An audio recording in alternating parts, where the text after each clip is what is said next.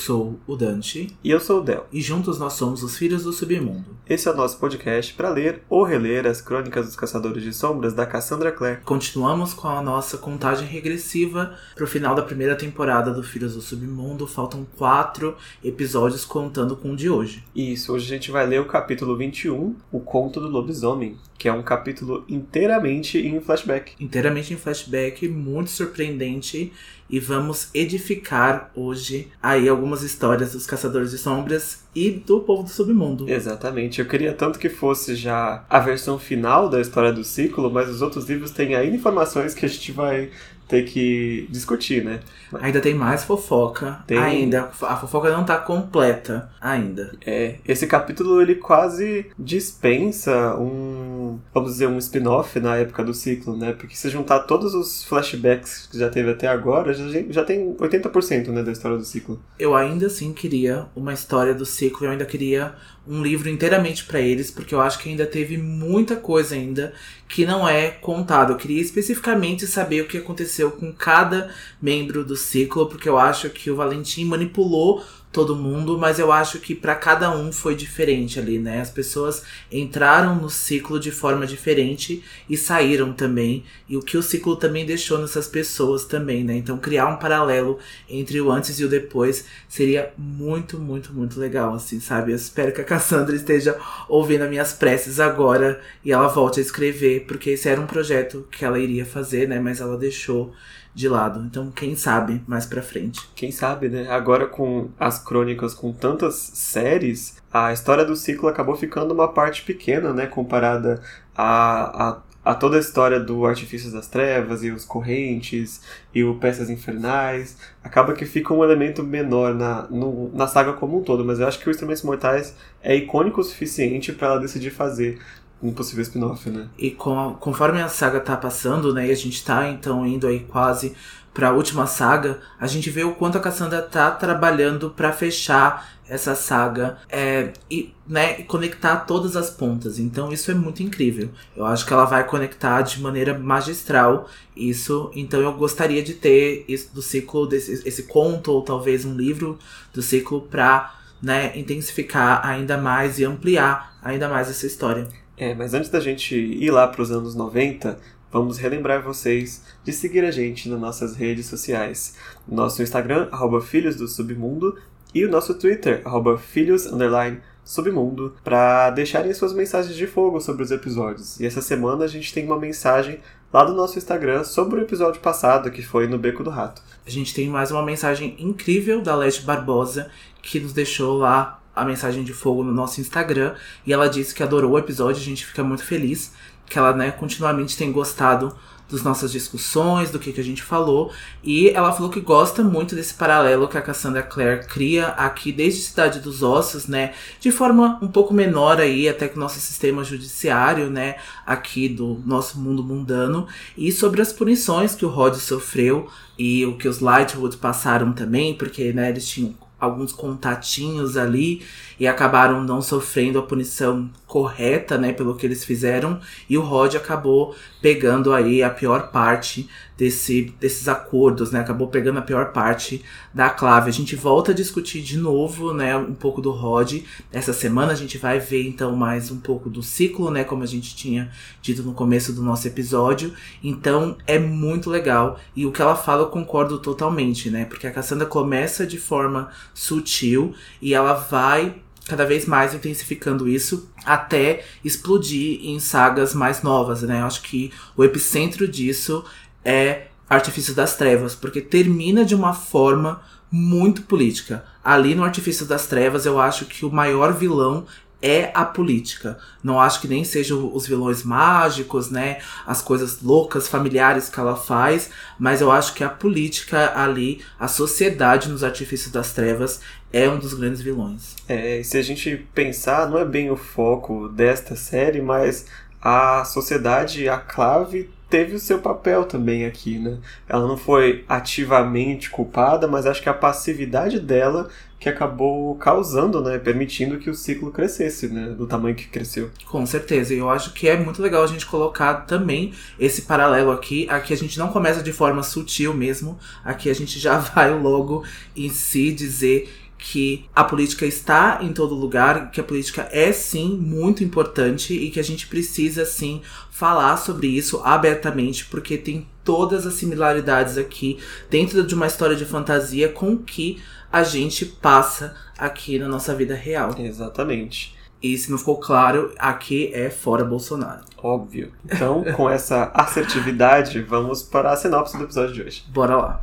Luke reconta, a partir do seu ponto de vista, a história da criação do ciclo de Raziel e como ele e Jocelyn Fairchild impediram o maior massacre da história da clã. Sinopse curta para um capítulo bem grande, então a gente vai aqui, né, focar bastante na história do Luke, a gente vai passar, tentar passar da melhor forma possível aí tudo que ele falou pra Clary. É, o Luke vai pro livro de Gênesis, né? Ele vai lá pra infância para começar a contar a história dele. E a, acho que a parte mais surpreendente desse capítulo, porque é algo que não, não foi dito pelo Roger, por outras pessoas, é a participação da Jocelyn a, no combate ao Valentim.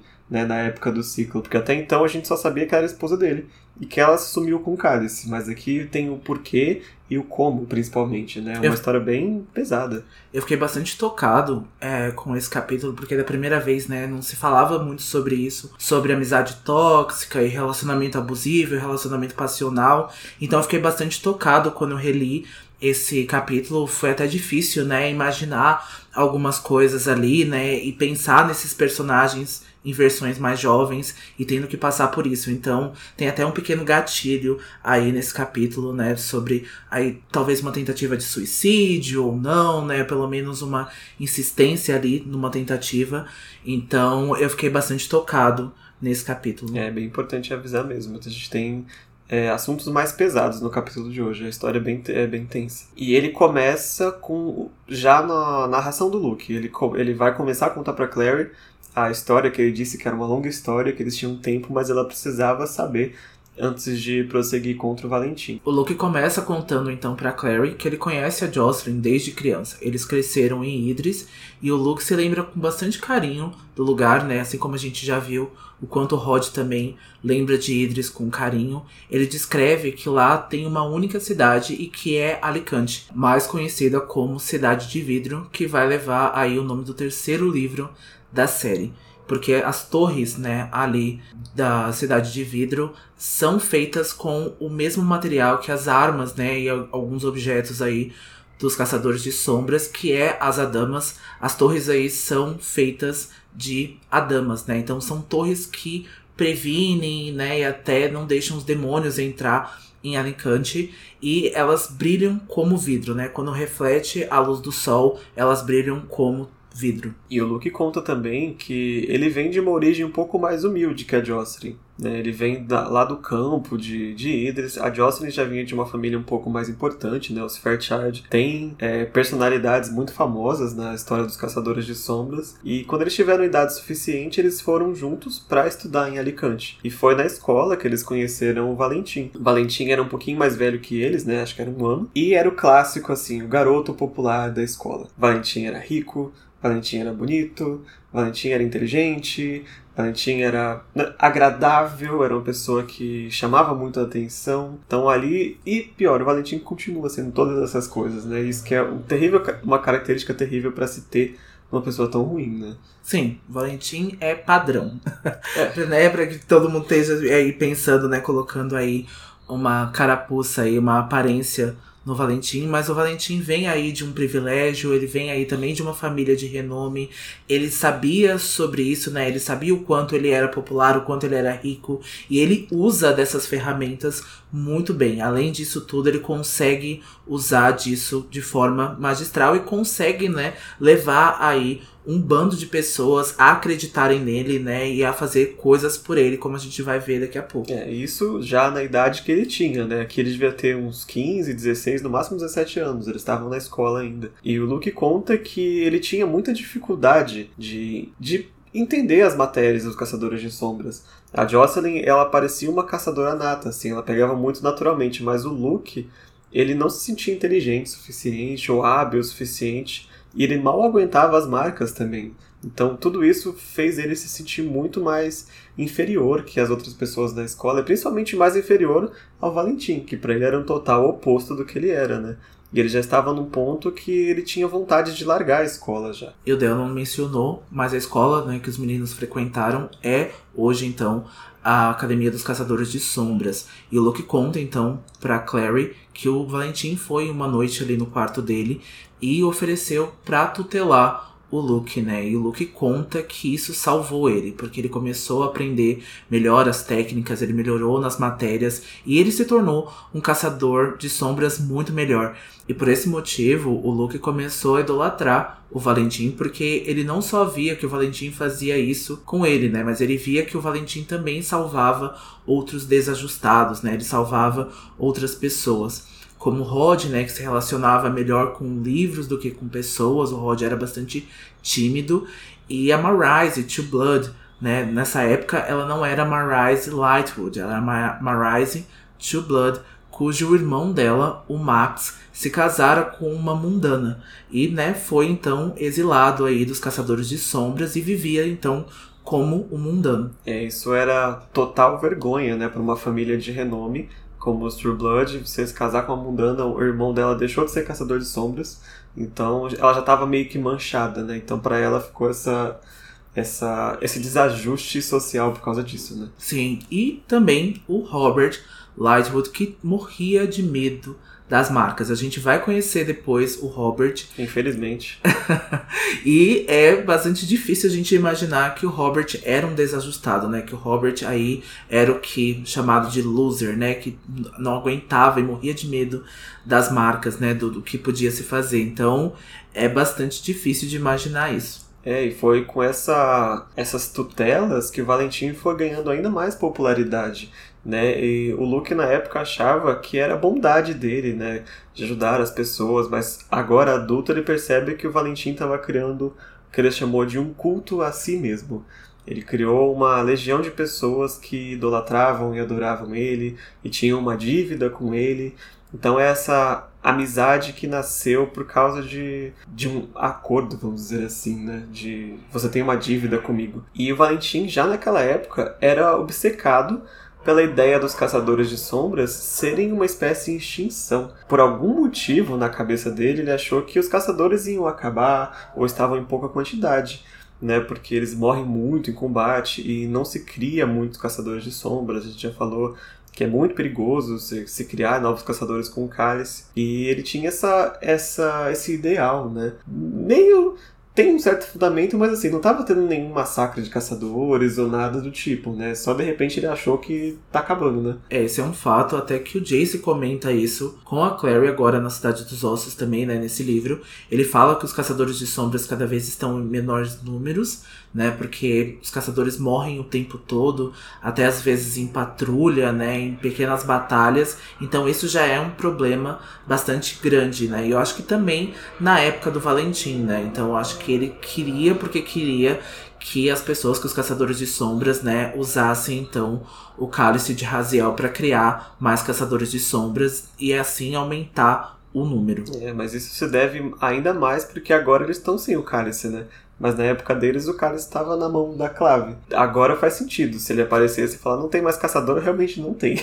mas naquela época, é, não é muitos, mas acho que não o suficiente para criar um grupo terrorista, né? pois é, e até os professores, né? Pessoas aí superiores, né? Ao Valentim, né? Em posição assim hierarca, né, de dentro da clave, negavam essa ideia, né? Porque não é qualquer um que pode decidir quem vai ou não se tornar um caçador de sombras. E o Valentim era muito astuto, né? Ele já era muito respondão já logo nessa época, porque ele respondia que não deveria ser reservado só aos caçadores de sombras, e sim presenciar todos os homens com o dom do cálice, né? Ele queria então que os mundanos tivessem também esse dom, né? Que tivesse essa possibilidade de ser criado um guerreiro. Os professores respondiam, né, que a maioria dos humanos não aguentava a transição, né, de humano para caçador de sombras, mas o Valentim dizia que isso era uma mentira e que a clave, né, que os professores queriam eletizar o poder dos caçadores de sombras. Hoje, o Luke também acredita que sabia dessa verdade, mas não se importava com as consequências desde que atingisse o resultado que ele queria, né? Então Valentim sabia que os humanos poderiam sim morrer nessa transição, mas ele não se importava com isso, ele queria realmente o resultado final, que era criar cada vez mais caçadores de sombras. É, não importando quem morresse no caminho. E ainda assim, com a eloquência dele e com essa é, como o Dante falou, ele, ele era muito respondão, assim, e isso dava essa, esse ar de inteligente, né?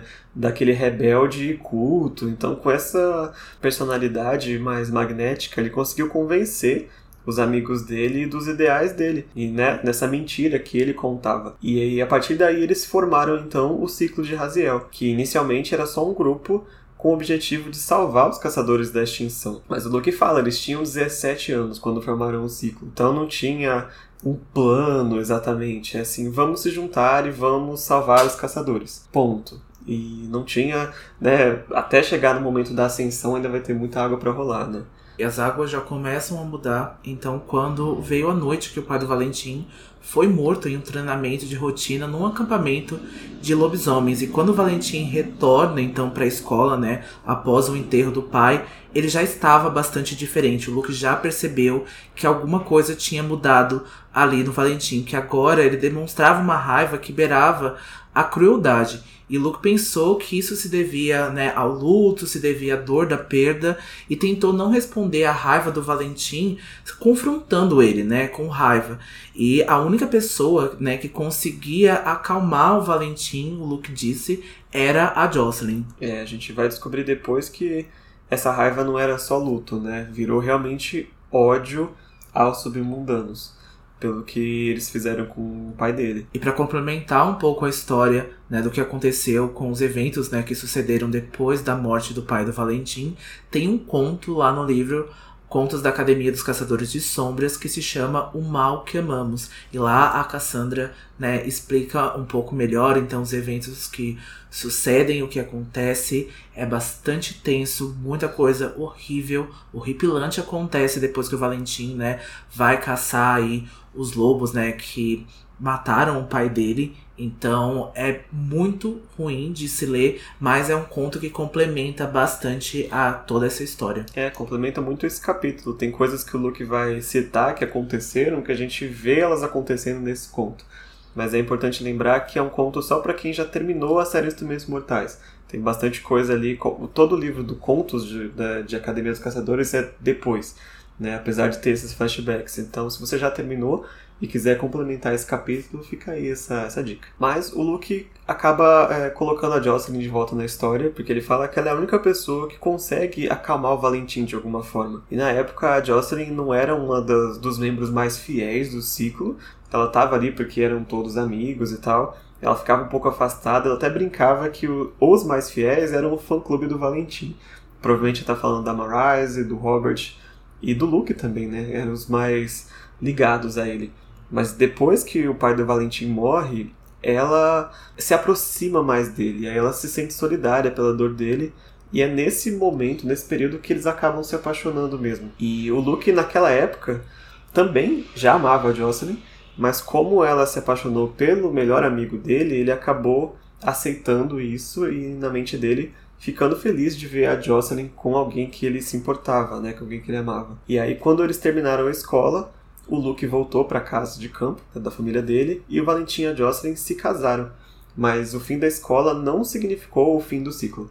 O ciclo ainda continuou nesse grupo de pessoas. E lembrando também uma informação que eu acho que a gente não mencionou antes, o Luke é, era para a batalha do Valentim. Tá? Então a gente já explicou aqui sobre os parabatais, né? Sobre esse laço aí desses dois guerreiros. Então os dois eram muito próximos, né? Eram melhor, mais do que melhores amigos, né? Mais às vezes até do que familiares. Uhum. Então a gente vai, isso vai ficando cada vez pior aí pro Luke, Eles né? acabaram formando um triângulo amoroso ali não correspondido entre parabatais, que a gente sabe que não é novidade exatamente na série. E o ciclo não só continuou, né, mas o Luke conta o que havia começado ali como uma aventura de escola, o que, né, havia sido muito jovial, cresceu em poder e escala agora. Os ideais também mudaram. Então eles não só clamavam agora pelo cálice mortal. Valentim militava um ódio muito grande aos membros do submundo, né? Dizia que o mundo, esse mundo nosso, pertence aos humanos e não esses seres que são ali em parte demônio. E o Luke conta que ele já se sentia desconfortável com esse novo caminho que o ciclo estava tomando, mas ele acabou decidindo se manter no ciclo. Aqui é um ponto bem importante, porque é algo que acontece muito no nosso mundo também. A gente vê muitas coisas que ah, vêm com um ideal de, de correção das coisas e as pessoas não conseguem enxergar um ponto que fala aqui a gente está passando do limite. Tem pessoas que demoram muito para enxergar isso. A gente está vendo isso muito claramente né, no, no, Brasil atualmente, no mundo, que de coisas que começaram com esse ideal de vamos, né, vamos limpar a corrupção, vamos resolver algum problema, e aí começa a tomar atitudes cruéis, atitudes más, e as pessoas não veem esse ponto, tipo, agora eu preciso sair daqui, sabe? Isso aqui não é mais o que eu acreditava. Às vezes até fazem o contrário e teimam ainda mais para não se provarem que estavam erradas, né? É, e ainda é mais difícil pro Luke, né, nesse caso, esse paralelo, porque em parte ele não queria desapontar o Valentim. Então, esse amor que ele sente, né, essa idolatria que ele sente pelo Valentim, ele não queria perder, mesmo que ele não concordasse com a direção que o ciclo estava tomando. Então, isso é muito assustador. Então, isso a gente fala, né? Ele acaba deixando os ideais dele, ele acaba deixando as crenças dele de lado pra seguir uma amizade. Isso é amizade tóxica, assim, em nível máximo. Uhum. Máximo, máximo, máximo. Se você vê alguém que tá aí fazendo com você, tá fazendo você mudar os seus ideais, tá fazendo você mudar as suas crenças, foge disso. Corre. Porque é cilada. É muito complicado, às vezes não é nem amigo, né? Às vezes é família também. E você acaba indo contra os seus ideais ou contra o que você acha correto para não desapontar um familiar. E é o caso do Luke aqui, não é família, né? Amigo. Ou Parabatai, no caso, que é às vezes até maior. E também porque a Jocelyn pediu para que ele continuasse. Porque a Jocelyn acha que o, era necessário o Luke ali para que ainda houvesse alguma moderação no ciclo para que ela e o Luke conseguissem frear a, o exagero que o ciclo estava se tornando, né? Mas o Luke já sabia naquela época que era impossível ele moderar o Valentim, ele não poderia moderar o Robert e a Marise, que eram tão cruéis quanto ele nessa questão. Só as únicas pessoas que demonstravam é, algum receio no que eles estavam fazendo era ele, a Jocelyn e o Michael Wayland, o pai do, do Jace.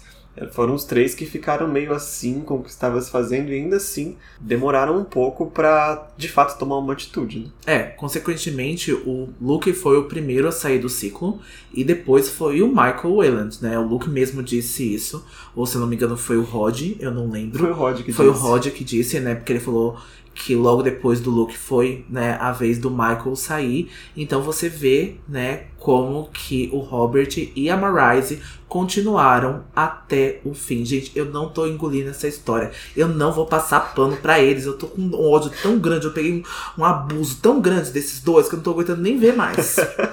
e olha que eles nem apareceram no livro ainda, né? A gente só ouve falar e conseguiram criar dois filhos, três filhos, na verdade, tão bons e desse jeito, né? Como que nasceu Isabelle e Alec disso tudo, gente? Como que nasceu? Eu me pergunto aonde, assim, sabe? Que graças a Deus, assim, o Gênesis deu alguma coisa, assim, modificou um pouquinho ali para fazer duas perfeições, né, disso, disso, tudo. É quase perfeições, né? O Alec também não é flor que se cheire. Depois ele vai se tornar perfeito.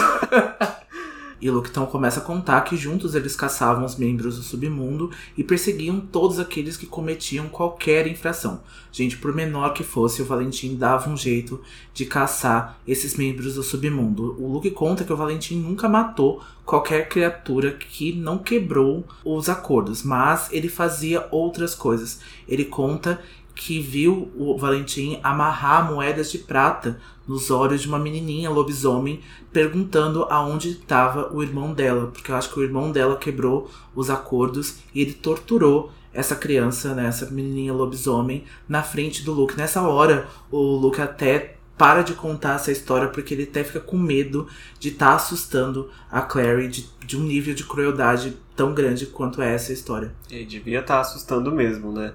Aqui tem duas coisas muito complicadas, que a Clave permitiu esse tipo de caçada, né? Não foi atrás do Valentim do ciclo enquanto eles estavam fazendo essas caçadas brutais. Isso já é grave por si só. E o Luke, né, ter presenciado essa, esse tipo de coisa e ainda assim ele não conseguir agir, né? Ver o Valentim torturar uma criança já é um nível de crueldade muito grande.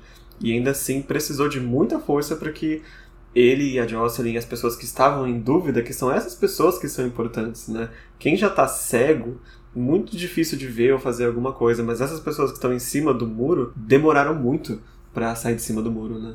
Demoraram demais, né? Então a gente sabe que as consequências disso tudo foram as piores possíveis, né? E o Valentim agora está vivo ainda e ele quer continuar com os planos dele. Então, isso possivelmente, né, quase um fato, vai voltar tudo de novo. A gente vai ver essas histórias sendo repetidas, né? Então, isso que é o pior. É, e falando em demora para ver, chegou um dia que a Jocelyn acabou engravidando do Valentim. E no dia que ela contou isso pro Luke, ela confessou para ele que ela passou a sentir medo do Valentim. Isso eles estavam morando na residência dos Fairchild, né, depois do casamento. Então já fazia alguns anos que eles estavam juntos e mesmo após isso tudo ela acabou engravidando dele. E o comportamento dele, ela descreve, ficou bem estranho. Porque ele desaparecia nos celeiros da, da mansão por noites a fio. E chegou o momento que ela começou a ouvir gritos pelas paredes. Quando o Luke confrontou o Valentim sobre isso, o Valentim falou que era paranoia de uma mulher grávida. Outra red flag muito grande, né, agora para Jocelyn. Se seu marido tá sumindo e você ouve gritos no celeiro da sua casa, tem alguma coisa assim muito estranha. Só que agora a gente entende é, por que ela não agiu, né? Ela estava grávida, então você não vai confrontar diretamente a pessoa desse jeito, né? Sim, e a gente sabe que essa informação aqui, né, insere aqui um pouquinho, é o, a pontinha só do iceberg do grande problema que tem ali. Então a Jocelyn realmente não conseguiria fazer nada. Ela foi uma vítima do Valentim. Uhum. Ela foi uma vítima de abusos, né, de relacionamento. E a gente não vai se aprofundar tanto nisso porque não queremos estragar as, as experiências de vocês.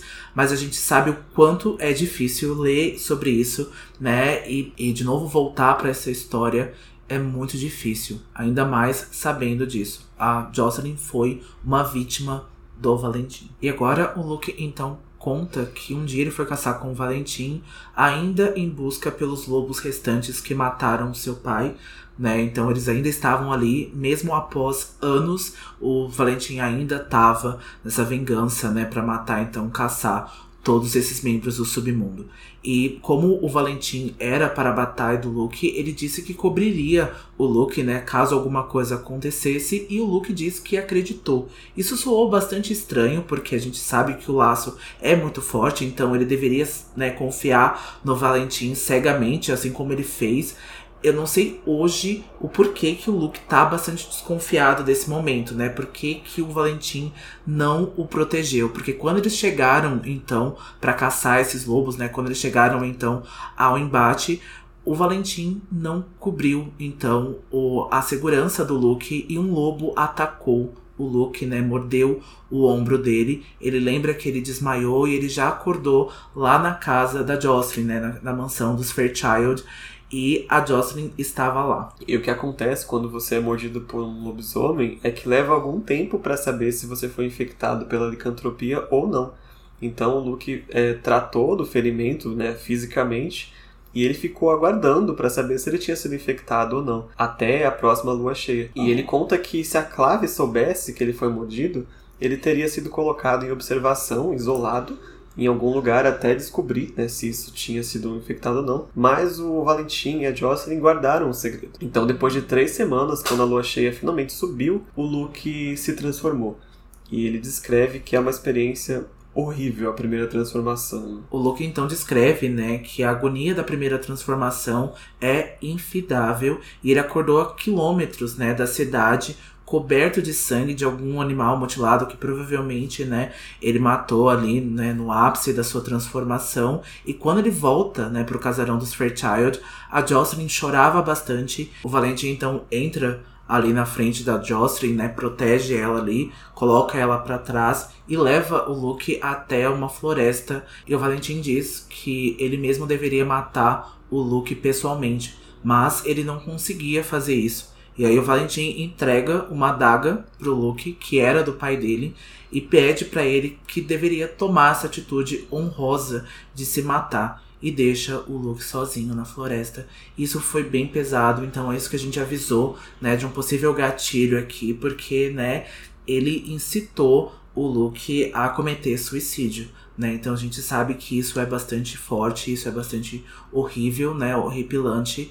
Então é bastante difícil ler uma cena dessa, engolir uma cena dessa. É, e é muito. Além disso, eu acho muito bizarro como o Valentim não conseguiu matar o Luke ele mesmo, né? Porque ele não é uma pessoa de ter muitas piedades, assim. De repente, na, na mente retorcida dele havia algo né, de, da amizade deles, mas assim, foi só 5% o suficiente para ele não ter assassinado o Luke ali a sangue frio, né? Mas não teve, não foi suficiente para impedir dele de incentivar o melhor amigo para a batalha se matar. É porque na mente do Valentim, o Luke era culpado de ser sido deixado se transformar, basicamente, né? Porque ele deveria ter se defendido, ele deveria ter matado esse lobisomem. Então o Valentim culpa o próprio Luke por isso, né? Então você vê o quanto essa mente é deturpada e o quanto essa mente é horrorosa. É, ele continua culpando o Luke por manter o seu sangue infectado mesmo assim. É muito bizarro. Mas o Luke não atendeu aos desejos do Valentim. Ele estava muito atordoado, então ele simplesmente saiu correndo pela noite até que ele se deu de cara com um bando de lobisomens. E eu não consigo compreender, né? Ele estava muito atordoado mesmo. Mas ele chegou lá e exigiu confrontar em combate o lobo que tinha mordido ele. Acho que é a forma dele de se provar é, honrado, né? Para, como o Valentim falou, né? Faça alguma coisa honrada. Então ele pensou assim: já que eu tenho que morrer, pelo menos eu vou levar a criatura que me transformou. Né?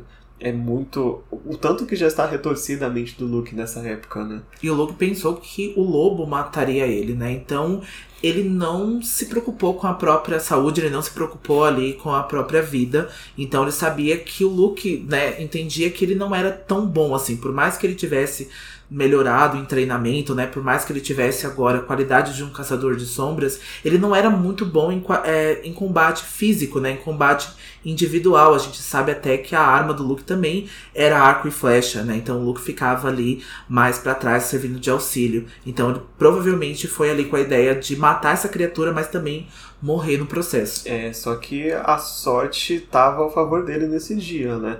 Porque além de tudo, ele descobre que o lobo que mordeu ele, por acaso, era o alfa daquele bando. E o Luke entra em combate corporal com esse lobo e eles passam a noite inteira lutando até de manhã. E o Luke acaba vencendo o lobo pelo cansaço. E tem um momento que, com a adaga que o Valentim deu para ele, ele consegue pegar o Alpha de surpresa e matar ele. Então, dessa forma, meio que sem querer, ele acabou se tornando o líder daquele bando. Ele até esperava que os outros lobos fossem avançar em cima dele depois que o líder caiu, mas na verdade todos eles se, né, se ajoelharam ali e foi declarado o novo líder do bando, na mesma noite que ele foi transformado. Isso, é isso que acontece, né, com as matilhas dos lobos, né? Eles então, para você se tornar um novo alfa, ou você sucede algum alfa, mas não é muito comum.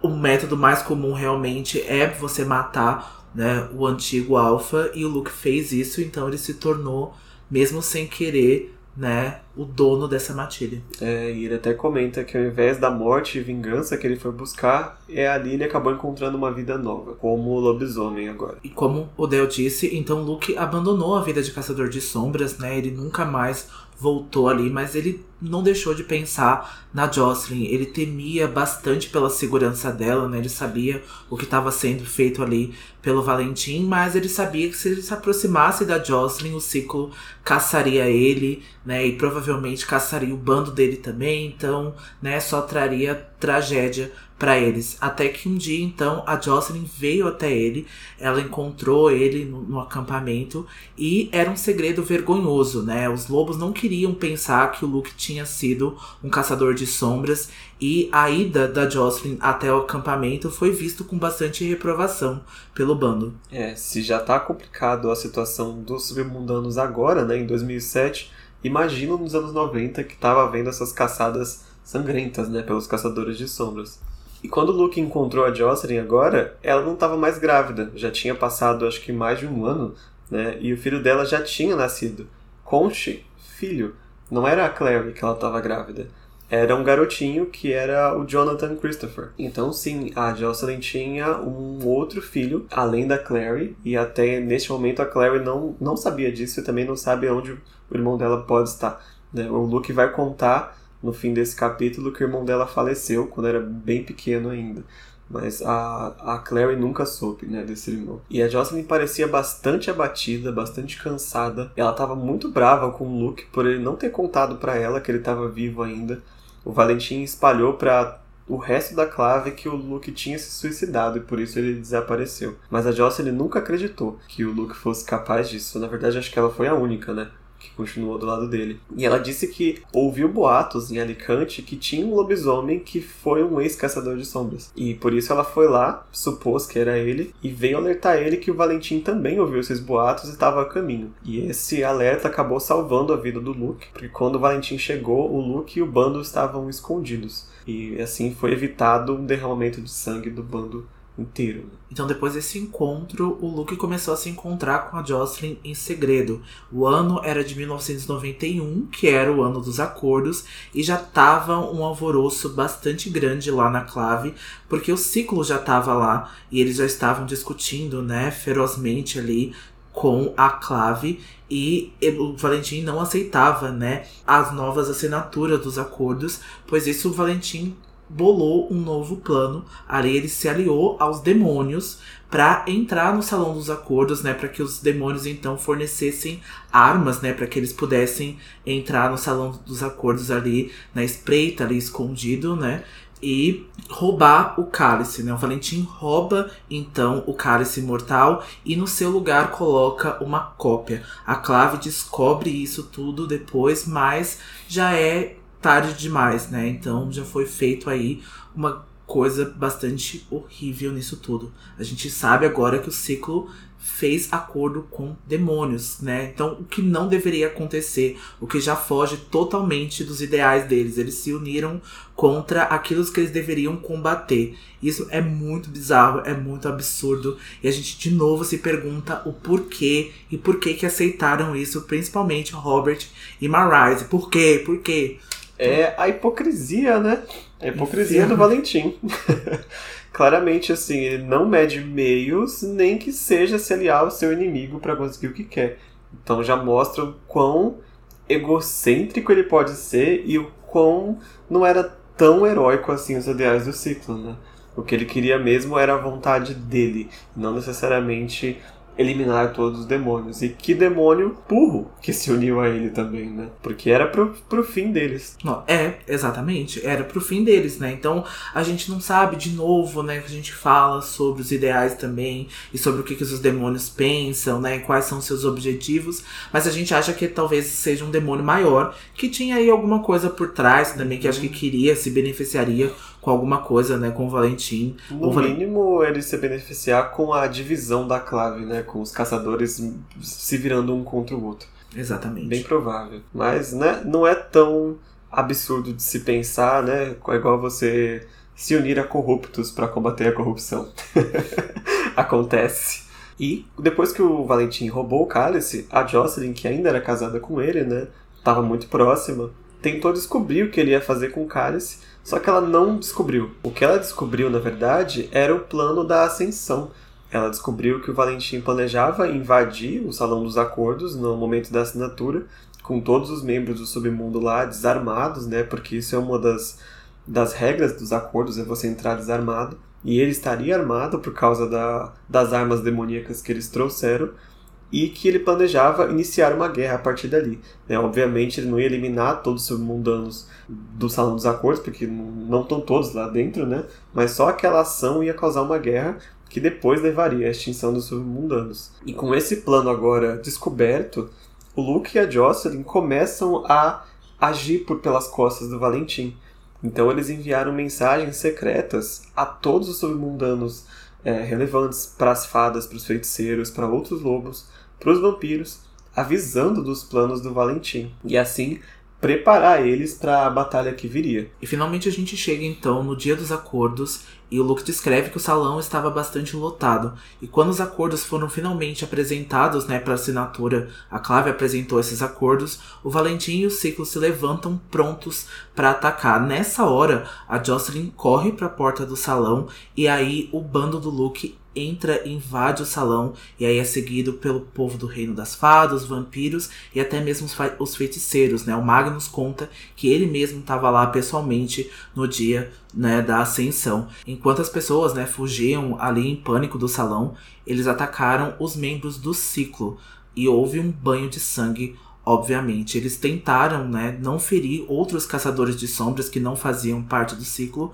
mas isso era inevitável, porque a Jocelyn até tenta, né, com a ajuda de um feiticeiro, então marcar ali as pessoas que não faziam parte do ciclo, mas foi inevitável, né? Houve um banho de sangue, então provavelmente alguém aí acabou sendo vítima disso tudo, né? O Luke pode ter matado ou machucado alguém. É, ele até confessa isso pra Clary, morreu uma galera ali, e ele sabe que alguns foram vítimas dos submundanos que entraram com ele.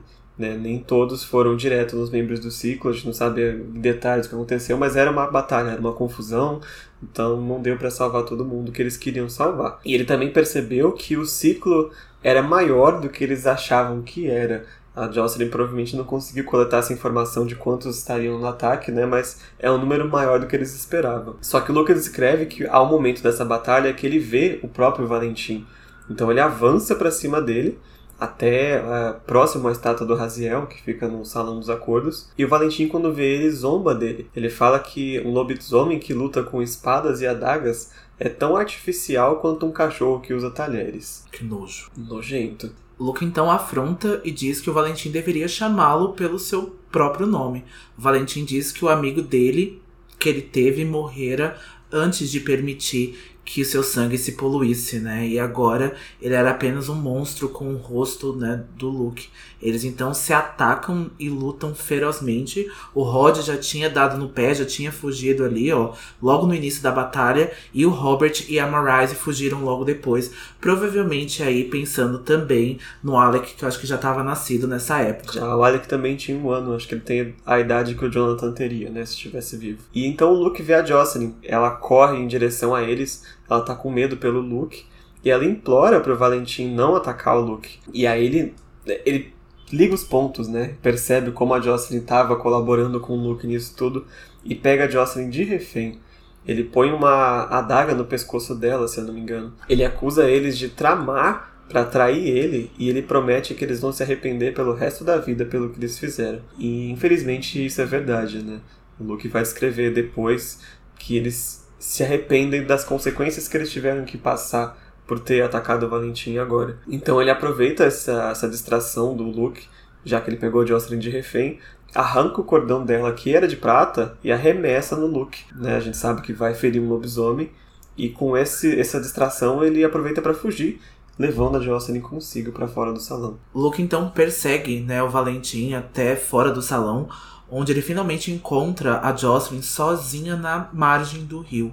Ela estava bastante desesperada nesse momento para voltar para casa pro Jonathan, né? Porque o Luke tinha visto ela dar um beijinho ali e provavelmente a, a Jocelyn tinha deixado o pequeno Jonathan com os pais dela. Eles encontram um cavalo ali e a Jocelyn quando chega em casa, ela vai logo na frente e o Luke fica para trás. E quando o Luke finalmente alcança a Jocelyn, né? Ela tava de cavalo, ele tava de lobo. ele tava nas quatro patas. Ele sente um cheiro forte já de fogo e de feitiço demoníaco. E ele vai, né? Ele tá mancando por causa da batalha. E quando ele de fato vê o casarão dos Fairchilds, ele tá totalmente queimado. Então o Luke deduz que o Valentim destruiu a casa deles com fogo demoníaco. Porque ah, foi destruído muito rápido, né? Por isso que ele deduz que era fogo demoníaco. E quando ele avança, né, até as ruínas da casa, ele encontra a Jocelyn ajoelhada lá e ela tá diante dos ossos que claramente são dos pais dela. Tem alguns pedaços de tecido, tem algumas joias e ela tá ali já se debruçando, né, com os ossos dos pais dela. E no meio desses destroços havia outra pilha de ossos com o amuleto prateado do Valentim, com o símbolo do ciclo, e junto a ele havia os ossos de uma criança, que a gente então presume que seja do Jonathan. E aí o Luke se lembra da promessa do Valentim que ele se arrependeria do que ele tinha feito. E aí o Luke e a Jocelyn voltam para a cidade, mas a Jocelyn tá bastante abalada e ela demora até uma semana para voltar a falar. A gente sabe que o Valentim não morreu nesse incêndio, mas a gente ainda não sabe se essa fatalidade aconteceu com Jonathan ou não. É, mas para Jocelyn aconteceu. Né? Ela tá muito abalada. E agora a gente entende melhor é, lá no capítulo 2, quando o Luke fala a Clary não é o Jonathan. A Clary até se lembra dessa cena também. É disso que a, que a Jocelyn tinha tanto medo, né? E é um dos maiores motivos dela ter protegido tanto a Clary da forma que ela protegeu. Ela já havia perdido um filho para o Valentim e ela de forma nenhuma permitia que a Clary também caísse nas mãos do Valentim. Então, depois de um tempo, o Luke e ela fugiram para Paris. Eles não tinham mais dinheiro nenhum. E a Jocelyn não quis pedir ajuda do Instituto de Paris. O Luke insistiu bastante para ela pedir asilo, pedir algum socorro, mas ela disse que não queria mais saber de Caçadores de Sombras, não queria saber mais do mundo das sombras, para ela aquilo já tinha acabado. Eles estavam até hospedados num hotel baratinho assim, e quando o Luke continuou insistindo, vai, pede ajuda, pede asilo, ela contou porque o real motivo dela não querer voltar para a Clave ou ter qualquer envolvimento com a Clave é que ela estava grávida novamente e ela queria fazer uma vida nova para ela e para esse bebê que não tivesse é, que não fosse envenenada pela clave ou pelo pacto. E a gente sabe que este novo bebê é a Clary. Então, sabendo que essa criança era a Clary, a Jocelyn mostra o amuleto né, que ela havia retirado da pilha do, de ossos e ela vende esse amuleto em uma cidade e compra uma passagem e ela não diz para onde estava indo, mas que ela disse que seria o mais longe possível de Idris que ela conseguisse ir. O Luke sabia que com ela deixando a vida para trás, né, a vida de caçadores de sombras para trás, isso o incluiria também. E ele pensou que era melhor perdê-la para o mundo dos mundanos do que perdê-la para a morte. E o bebê era a única coisa que mantinha a Jocelyn viva nesse momento. É, a Jocelyn tinha perdido tudo, né? Casa, perdeu os pais, perdeu tudo que ela conhecia como vida. A única coisa que ela tinha agora era a Clary, né? No, no, ventre dela. Então, realmente, acho que se não fosse a Clary, eu não sei se ela teria aguentado mesmo. Né? Então, ele se despede dela no aeroporto de Paris, relutante, mas ainda assim se despede. Só que ele ainda se lembra que a última coisa que ela disse para ele antes de ir embora é que o Valentim não estava morto. Ela tinha esse, esse, esse, sentimento que agora a gente sabe que estava correto e ela fez muito bem em se esconder por todo esse tempo. Então depois que a Jocelyn foi embora, a gente sabe que ela foi para Nova York, né? Mas o Luke não sabia. Ele voltou pro bando dele lá em Idris. Só que ele nunca conseguiu encontrar a paz. Ele sentia que ele não era mais o líder que ele foi é, antigamente, porque a mente dele é, ainda era muito humana, era muito caçador de sombras.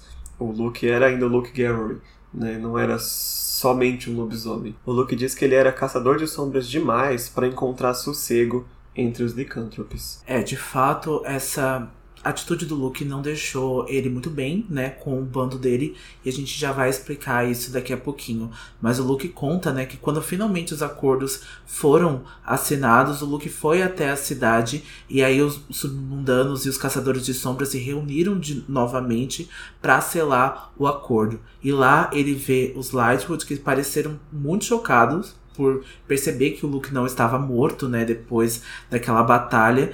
E ele lá também ele viu o Michael e o Rod, e que eles foram os únicos membros ali do ciclo a escapar né, na, da ascensão naquele dia. Mas a gente sabe que o Pangborn e o Blackwell também ficaram vivos, né? E também correram aí antes de acontecer alguma coisa. É, ele. Na verdade, a gente até tava perguntando em off, né? Como que a, a Marise começou a bater mó papo com o Luke, né? Contar, nossa, a gente se ferrou, sabia? Mas sim, ela conta. E o Deixa Mar... de ser falsa, mulher! Deixa falsa. de ser falsa! Ela conta que o Michael Wayland, né, o pai do Jace, ele estava tão abalado porque ele perdeu a, a, esposa dele. Então ele pegou o filho pequeno dele, né, o Jace, e foi viver isolado lá na propriedade dele. Então ele já se afastou completamente da Clive. Já os outros três, o Robert, a Marise e o Rod, foram punidos pela Clive com exílio eles iam ser enviados para Nova York para, olha que punição, dirigir o Instituto de Nova York. E como a gente já falou um milhão de vezes, os Lightwood tinham conexões importantes na clave por isso conseguiram esse papel de embaixadores né, de Nova York. E o Rod ficou com uma maldição. Ele não poderia sair do instituto, senão ele simplesmente morreria. E a Marise até comenta que o Rod estava se dedicando muito aos estudos agora. E ele seria um bom tutor para os filhos dele. Que tutor, não é mesmo? Que tutor, né? Foi muito bom. e quando os acordos foram finalmente assinados, o Luke percebe, né? Ele vai até o rio onde ele encontrou a Jocelyn logo após a ascensão. E ali ele resolveu que ele só encontraria paz se ele tivesse do lado da Jocelyn, né? Ele não conseguiria encontrar a paz, ele não conseguiria ficar bem consigo mesmo ali. E quando ele larga, né, o bando dele, né, ele até passa aí esse, esse posto, né, para um outro lobisomem, eles se sentem até aliviados, né, porque o Luke não estava sendo um alfa muito bom para eles. E aí o Luke então começa, ele volta até a Paris, ele vai para Londres, ele começa a procurar ela em todos os lugares até ele conseguir pegar um barco para Boston e lá ele também começa a viajar por várias cidades até ir em Nova York. E em Nova York, ele até pensa, né, em entrar em um novo bando, mas o objetivo dele é encontrar a Jocelyn, né? Ele manda aí algumas algumas mensagens, né, para os submundanos, perguntando onde está a Jocelyn, mas ninguém sabia. Então, é, ele não obteve nenhuma resposta posi positiva no começo, né, pelo menos. Ele acabou encontrando a Jocelyn por acaso. Ele estava andando a esmo pelas ruas de Nova York e quando ele olhou uma vitrine de uma galeria de arte, ele viu um quadro, é uma pintura, de uma paisagem de Idris. E era a paisagem que era à vista de fora da mansão Fairchild. Então ele pensou só Jocelyn poderia ter pintado isso. E quando ele entrou na galeria, ele viu na assinatura do quadro o nome Jocelyn Frey, e assim ele acabou descobrindo o nome que ela usava aqui no mundo mundano. Então, com esse nome, na mesma noite ele encontrou a Jocelyn morando num, numa espécie de refúgio para artistas, né, no East Village. E quando ele bate na porta, quem abre é a Clary, uma Clary criancinha, que faz a gente supor que ele passou pelo menos uns 3 ou 4 anos procurando a Jocelyn pelo mundo, né? E a cena da Clary encontrando o Luke, a gente já viu lá nos flashbacks que o Magnus conseguiu recuperar da mente dela, né, lá em Lembranças Brancas. E é com essa esse reencontro que ele encerra a história dele e a gente encerra o nosso capítulo de hoje. E o Luke até conta, né, que a Jocelyn estava exatamente do jeito que ele se lembrava dela, né? O rosto ainda permanecia o mesmo e ela estava cheia de tinta, né? Então, possivelmente pintando do jeito que ele se lembrava dela. E isso a gente termina o nosso capítulo de hoje. A gente edificou bastante, a gente fofocou bastante sobre o que aconteceu. Não foi uma fofoca tão boa, não foi uma fofoca assim, né? Alegre. Alegre, né? Aquela fofoca, aquele babado que deixa a gente alegre, mas a gente teve que falar disso. E acho que foi um dos capítulos que eu mais gostei de reler. Foi um dos capítulos que eu mais gostei de passar por ele de novo.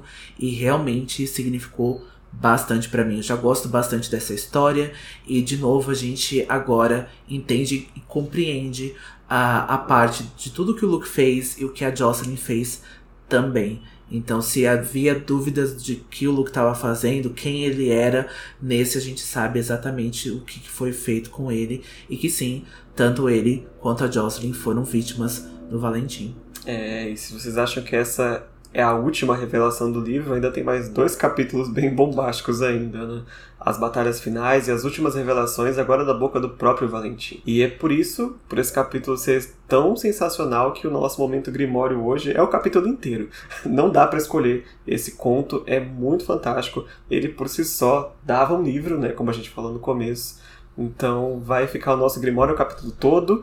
Se vocês gostam de uma parte específica, vocês comentam pra gente lá nas nossas redes sociais o Instagram, arroba Filhos do Submundo, e o Twitter, arroba Filhos, underline Submundo. É isso mesmo, então a gente volta na semana que vem com o capítulo 22. Isso, é a ruína de Rainwick. E não se esqueçam, todas, todas as histórias, histórias são verdadeiras. verdadeiras. Até semana que vem. Tchau!